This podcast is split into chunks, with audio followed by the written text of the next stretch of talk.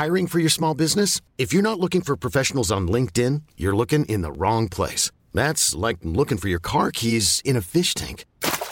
LinkedIn helps you hire professionals you can't find anywhere else, even those who aren't actively searching for a new job but might be open to the perfect role. In a given month, over 70% of LinkedIn users don't even visit other leading job sites. So start looking in the right place. With LinkedIn, you can hire professionals like a professional. Post your free job on linkedin.com slash achieve today. Salut, c'est Victoire Tuaillon. Ces derniers mois, avec mon équipe, on a travaillé sur une série exceptionnelle. Ça s'appelle 20 milieux sous ma chair. L'autrice, Caroline Potier, a exhumé des cassettes audio qu'elle enregistrait pour sa meilleure amie lorsqu'elles étaient ados et qu'elle traversait l'enfer, les violences que lui infligeait son père. À partir de son histoire, Caroline Potier, devenue journaliste, a mené l'enquête. Comment on pourrait éradiquer l'inceste?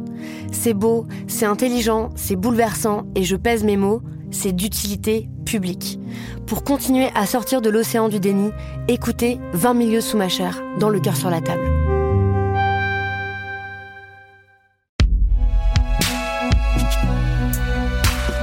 Binge Audio. Salut, c'est Thomas Rozek. 1er mai 95, le jeune Marocain flâne au bord de l'eau. Sur le pont du Carousel, le Front National défile.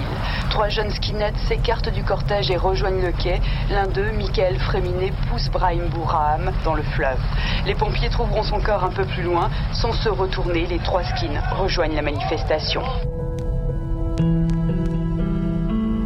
L'un de mes premiers souvenirs politiques, c'est la campagne présidentielle de 1995, celle qui a vu la fin de la Mitterrandie et l'arrivée de Chirac à l'Élysée.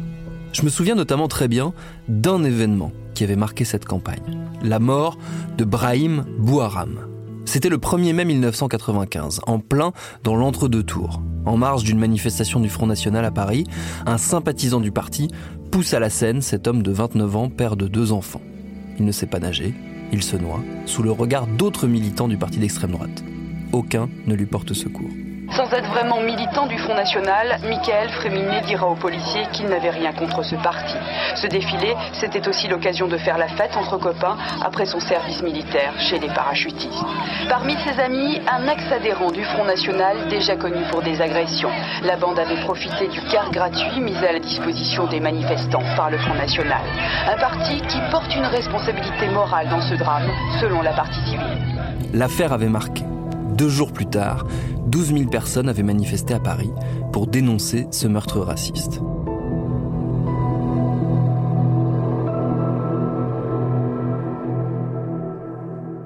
Cette année aussi, en 2022, il y avait une élection présidentielle, vous vous en souvenez.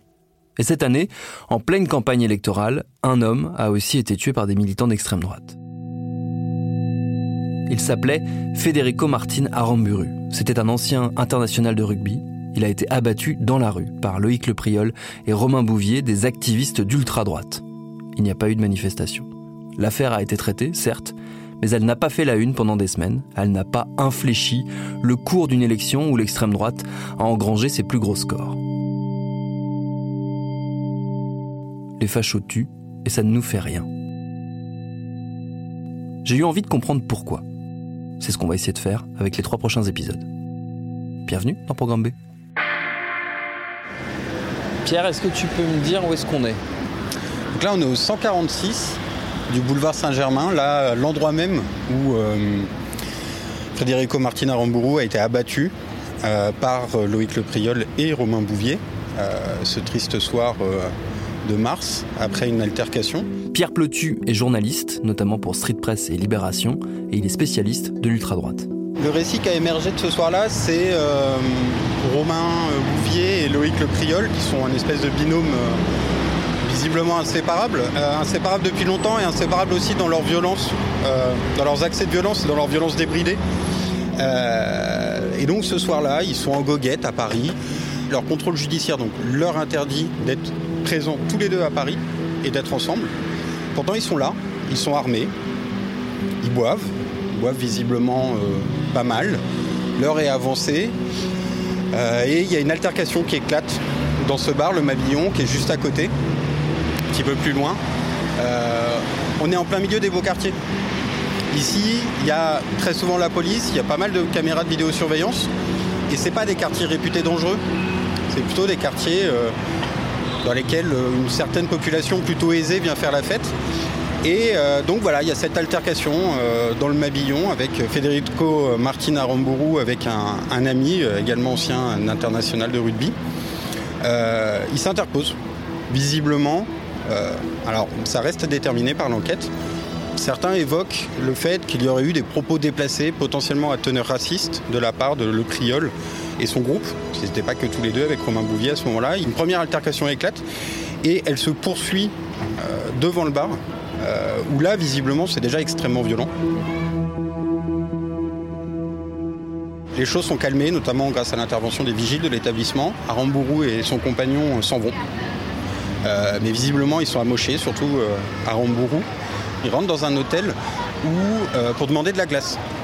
Puis verbaliser un petit peu, redescendre, etc. Ils repartent et c'est à ce moment-là que surgit la voiture que Loïc Lepriol et Romain Bouvier sont allés chercher, que conduit la troisième suspecte, la jeune femme qui les accompagnait. Cette voiture s'approche. Alors pareil, le déroulé exact des faits reste à déterminer par les investigations, par les enquêteurs, mais est-ce qu'ils ont tiré une première salve de la voiture? Est-ce qu'ils en sont descendus pour abattre de sang-froid un homme blessé au sol?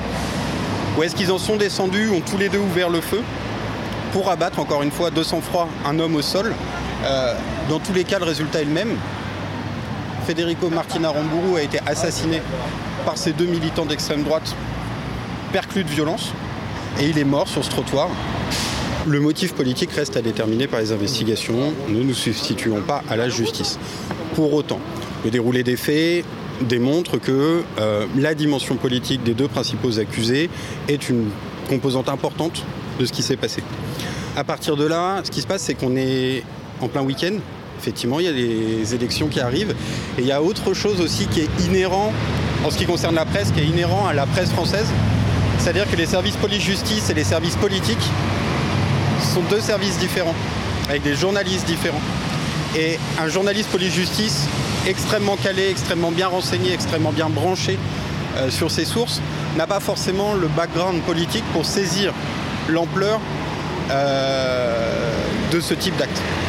De la même manière, un journaliste politique n'a pas les sources, l'expérience, le recul, l'habitude de traiter ce genre d'affaires sous un angle politique en disant non, ça c'est du politique, c'est à moi de le traiter.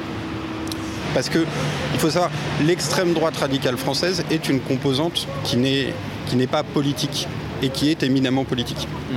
Ça intéresse les vies de la cité, c'est politique. Euh, mais c'est une mouvance qui est avant tout violente, pour laquelle la violence est un mode de militantisme, voire même le mode de militantisme premier. Quand il y a un différent entre deux militants, on règle ça au point. On se bagarre. On ne cherche pas à savoir qui a raison. On cherche à savoir qui est le plus fort.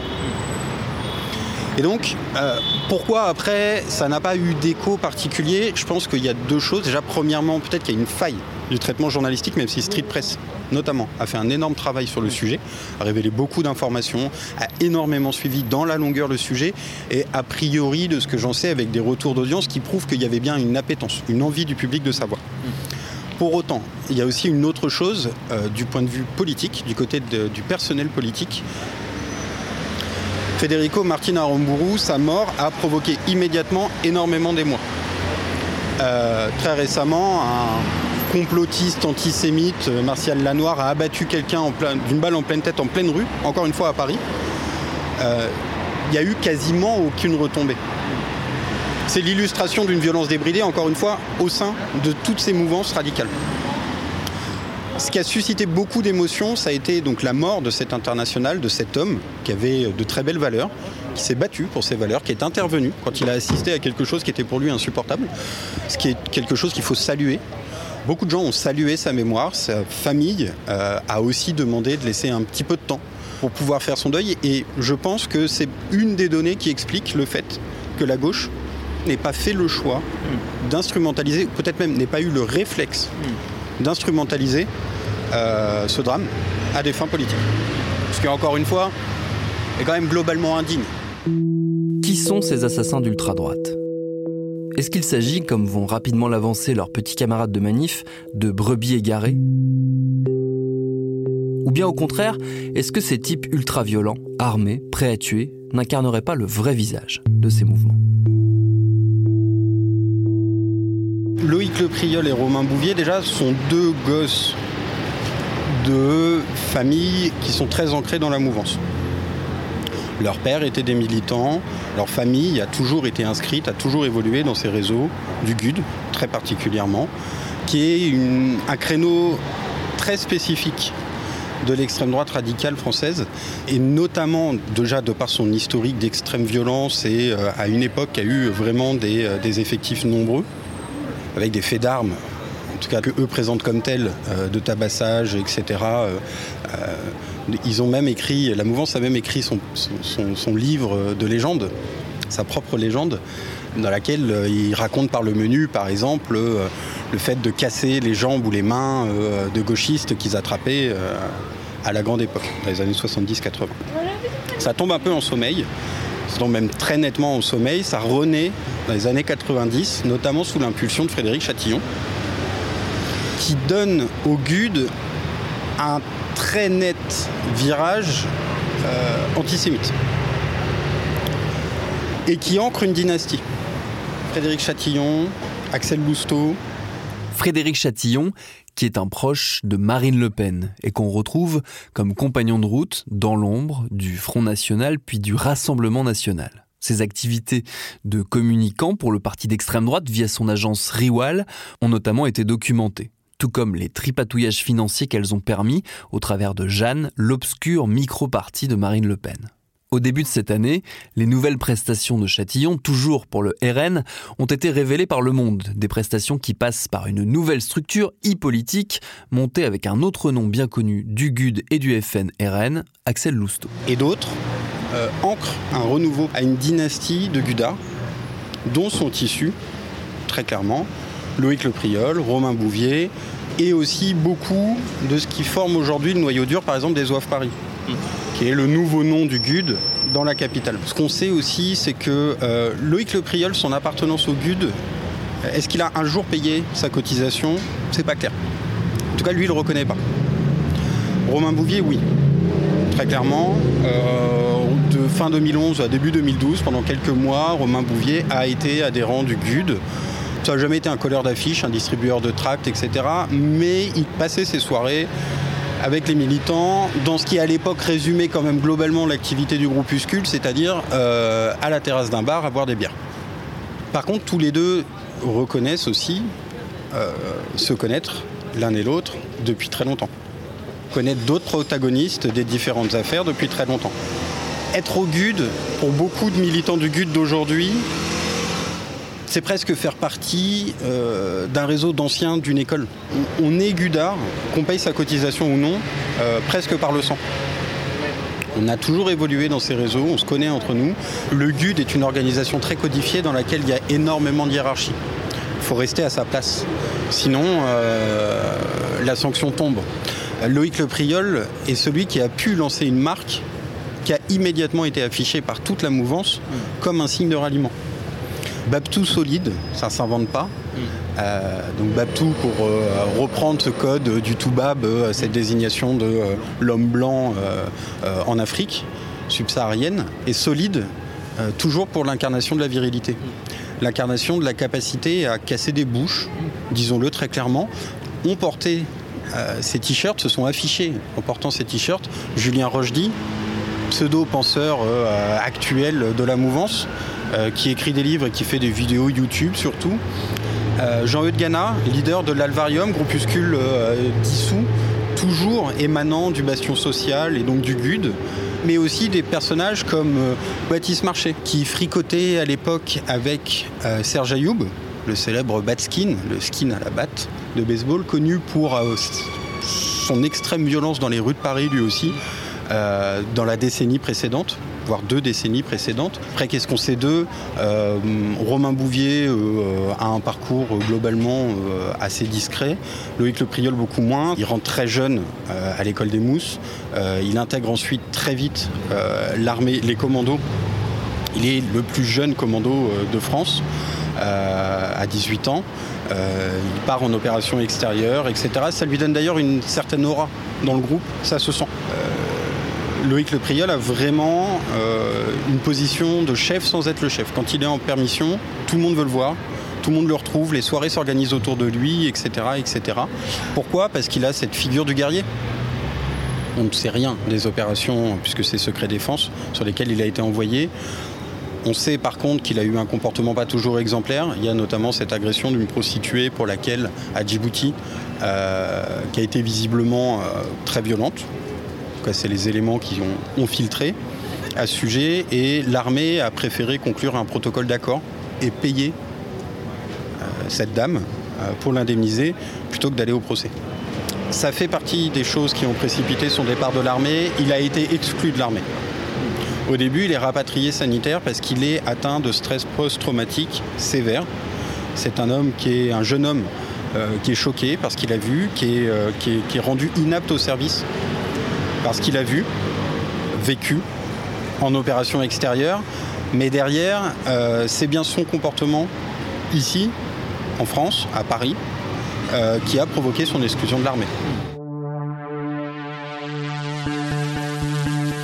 Avant l'assassinat de Federico Martin Aramburu, le nom de Loïc Le Priol apparaissait déjà dans une affaire sordide liée au GUD. Il fait partie des hommes accusés d'avoir tabassé et torturé l'un des leurs, l'ex-patron du syndicat étudiant fasciste, Édouard Klein. Une agression ultra violente que le groupe avait documentée, filmée, des images révélées par la suite par Mediapart.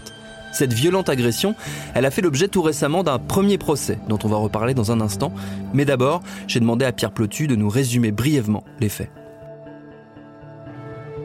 Pour résumer très rapidement euh, cette soirée, euh, un groupe de cinq hommes débarque chez Édouard Klein. Ça tourne selon les témoins, parce qu'il y avait une tierce personne présente dans l'appartement, un ami d'Édouard Klein, qui a été sommé euh, de se mettre dans un coin, de ne plus bouger, de poser son téléphone, etc., selon son témoignage. Ça vire immédiatement au pugilat. Ces cinq hommes se sont filmés un peu en amont, euh, où ils parlent d'une grosse mise à l'amende d'entrée. Et c'est effectivement visiblement ce qui s'est passé selon le récit des différents témoins, selon les témoignages vidéo. Euh, et donc Édouard Klein est consciencieusement tabassé, euh, contraint à se déshabiller sous la menace, traîné dans sa chambre, les coups pleuvent, il est en sang, il supplie, demande pourquoi, pourquoi on lui fait ça. Il est tabassé encore, encore, encore. Et il finit nu, à être filmé par ses agresseurs, qui le contraignent à danser, nu, au milieu de son salon, en sang. Et c'est à l'issue de tout ça que euh, Loïc Le Priol, donc face à un homme qui a déjà été mis plus bactère, qui est prostré, qui est incapable de la moindre réaction, qui est en sang, il sort un couteau, couteau cranté, couteau qui est fait pour faire des dégâts, il est militaire, il le sait. Il est commando, formé et habitué au maniement des armes. Euh, il lui agite sous le nez en lui disant euh, Tu veux que je te, je te tranche la gorge? Le coup ça va très vite. tu le sais, j'en ai tué plein comme ça là-bas.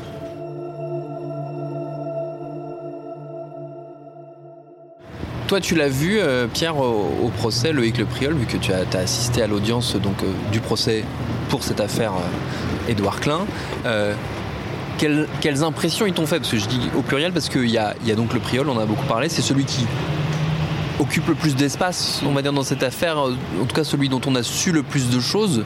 Mais il y a aussi Romain Bouvier dans l'histoire. Quelles impressions ils t'ont fait l'un et l'autre, toi qui les as vus euh, physiquement et qui les as entendus s'exprimer, les as vus en action? Déjà, deux jeunes hommes sur deux, en pleine possession de leurs moyens, euh, qui s'expriment l'un comme l'autre très bien.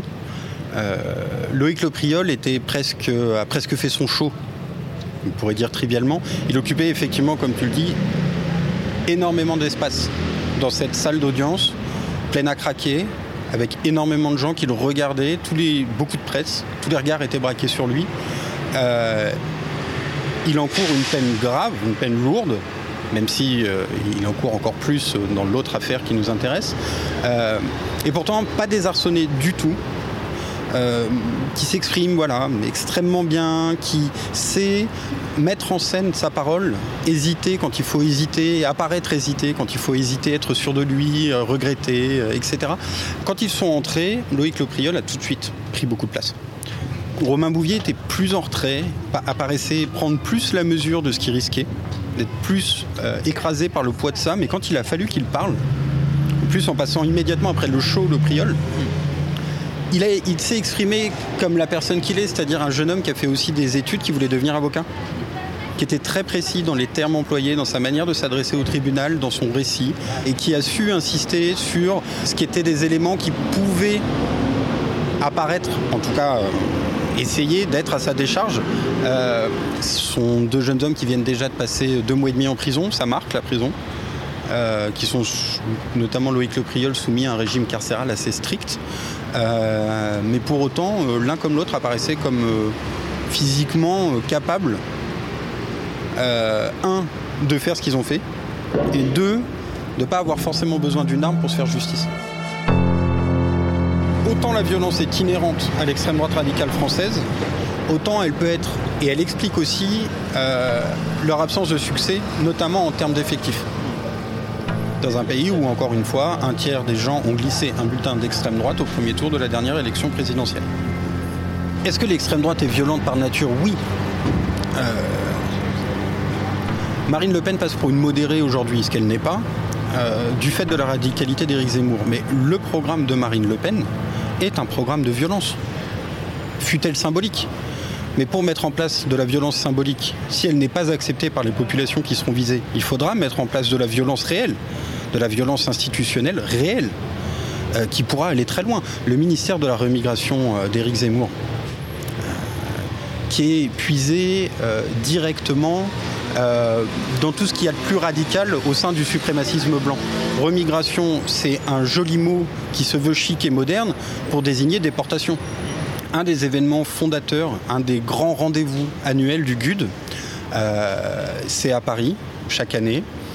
C'est une manifestation en, mémoire de la mort de Sébastien Desieux, militant mort en marge d'une manifestation co-organisée euh, notamment euh, avec le GUD et au sein de la mouvance radicale dans les années 90 et qui entendait marquer l'anniversaire de ce qui était pour eux la vraie occupation de la France, ce que nous communément on appelle la libération.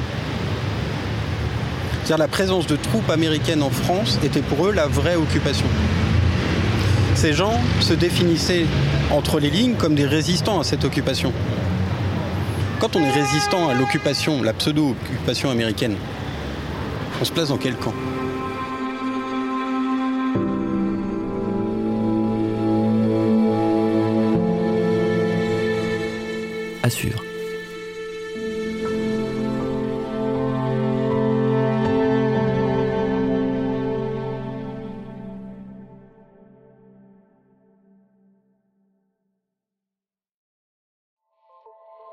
Salut, c'est Sinamir du podcast L'Affaire. En 2016, je suis monté sur un bateau de sauvetage en Méditerranée et ce que j'y ai vu n'a pas changé. En tout, depuis 10 ans, on compte même près de 30 000 morts sur cette mer. Alors, dans le naufrage, notre nouvelle enquête, j'ai voulu raconter un cas concret. Comment 130 personnes sont mortes en 2021 à la frontière de l'Europe, malgré des dizaines d'appels de détresse.